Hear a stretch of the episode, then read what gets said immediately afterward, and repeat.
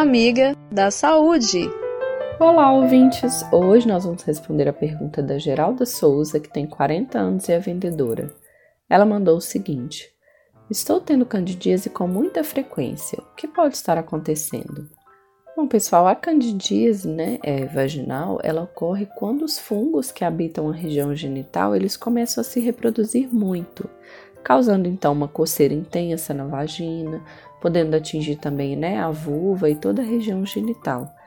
Pode também ter um corrimento branco, grumoso, tipo um leite talhado.